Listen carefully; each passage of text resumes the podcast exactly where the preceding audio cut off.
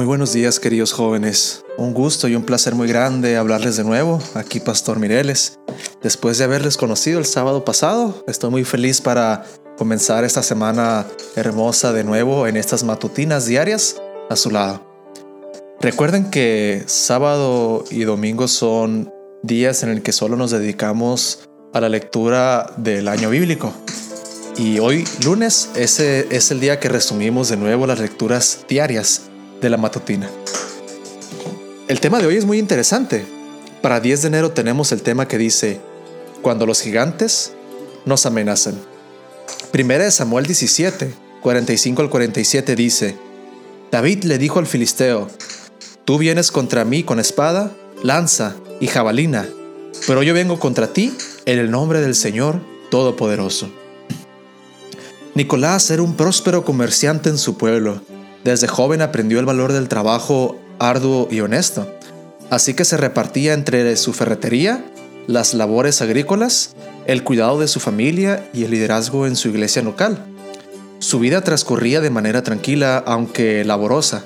Un día, un inversionista le propuso un gran negocio, hacer el cultivo de arroz más grande de toda la región.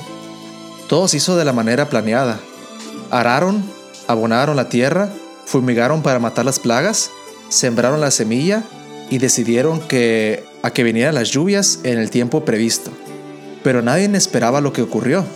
El fenómeno atmosférico El Niño trajo una gran sequía y los cultivos de la zona murieron, dejando en la ruina a pequeños y grandes agricultores. Los socios y los proveedores de insumos exigieron respuestas y fue así como este buen hombre quedó frente a frente con un gigante que parecía invencible. En un abrir y cerrar de ojos, los acreedores se quedaron con todo lo que tenía, y por si fuera poco, llegó incluso a recibir amenazas de muerte. Huyó con su familia a otra ciudad para salvar sus vidas, pero tomó la firme decisión de enfrentar a sus gigantes en el nombre del Señor. Todos enfrentamos gigantes. Ellos aparecen cuando menos lo esperamos. El chico que amas te dice que te encontró, encontró un nuevo amor y te abandona, la chica con quien hiciste planes para toda la vida te dice que la relación ya no funciona, que no eres tú, es ella. El médico lee los exámenes y luego te dice que a pesar de tu edad y vigor, tienes cáncer o alguna enfermedad crónica. Recibes una llamada a medianoche para avisarte que hubo un accidente y entre los muertos está alguien de tu familia. Un familiar o un amigo sale en la mañana de casa para no regresar jamás. El negocio familiar quiebra ¿Qué hacer cuando enfrentamos a un gigante invencible? David, el experto venciendo gigantes, dijo, yo voy a ti en el nombre del Señor. Eso hizo también Nicolás y venció a sus gigantes. En el nuevo sitio estableció una, iglesia, construyó un templo, educó a sus hijos en la Universidad Adventista y hoy está de nuevo al frente de sus negocios. ¿Tienes gigantes delante de ti? Dios te anima hoy. Enfréntalos en mi nombre. Creo que esta hermosa historia de cómo enfrentar a los gigantes es muy conveniente para hoy en día, cuando nos estamos enfrentando a tantas cosas nuevas e inesperadas eh, en la sociedad, tantas enfermedades, tanta inflación, podría decir unas, unas personas, tanta inequidad, injusticia, tantas señales de la segunda venida de Cristo, tantos gigantes que se presentan a nuestra vida pero creo que es muy conveniente empezar el año, este 10 de enero, entendiendo que con Dios podemos vencer esos gigantes que se aproximan a nuestra vida para quitarnos la paz. En Dios somos poderosos y podemos conquistar esos retos que tal vez hace tiempo parecieran imposibles conquistar. Queridos jóvenes, estoy muy feliz ah, en realidad de haberles conocido el sábado pasado fue realmente lindo haber pasado la escuela sabática con ustedes, haber opinado un poco de la escuela sabática, haber predicado y estar con ustedes y pues introducir mi vida. Con el favor de Dios estaremos juntos en este recorrido cristiano por meses o años, lo que quiera Dios, para juntos crecer en Cristo, aprender a santificar nuestras vidas por medio de la oración, de la palabra de Dios y de la testificación.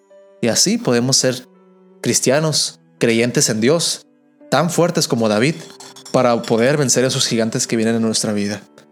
Querido joven, esta mañana de enero tenemos nuestra lectura bíblica muy especial. que incluye Salmos 23 y Génesis 8 al 10. Esos capítulos súper importantes, hermosos, poéticos y que nos van a enseñar a alabar el nombre de Dios de una manera muy interesante.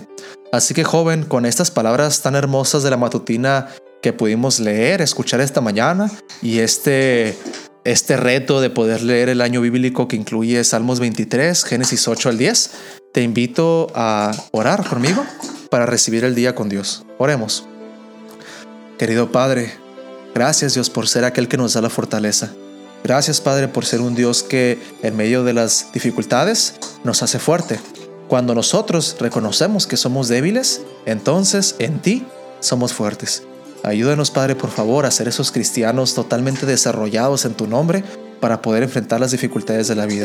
Cualquier cosa que venga a nuestro existir, Padre, problemas financieros, problemas familiares, de la salud, problemas de las relaciones sociales con nuestros amigos, cualquier cosa que sea, Padre, en ti de acuerdo a tu voluntad, puedan ser conquistados, Padre.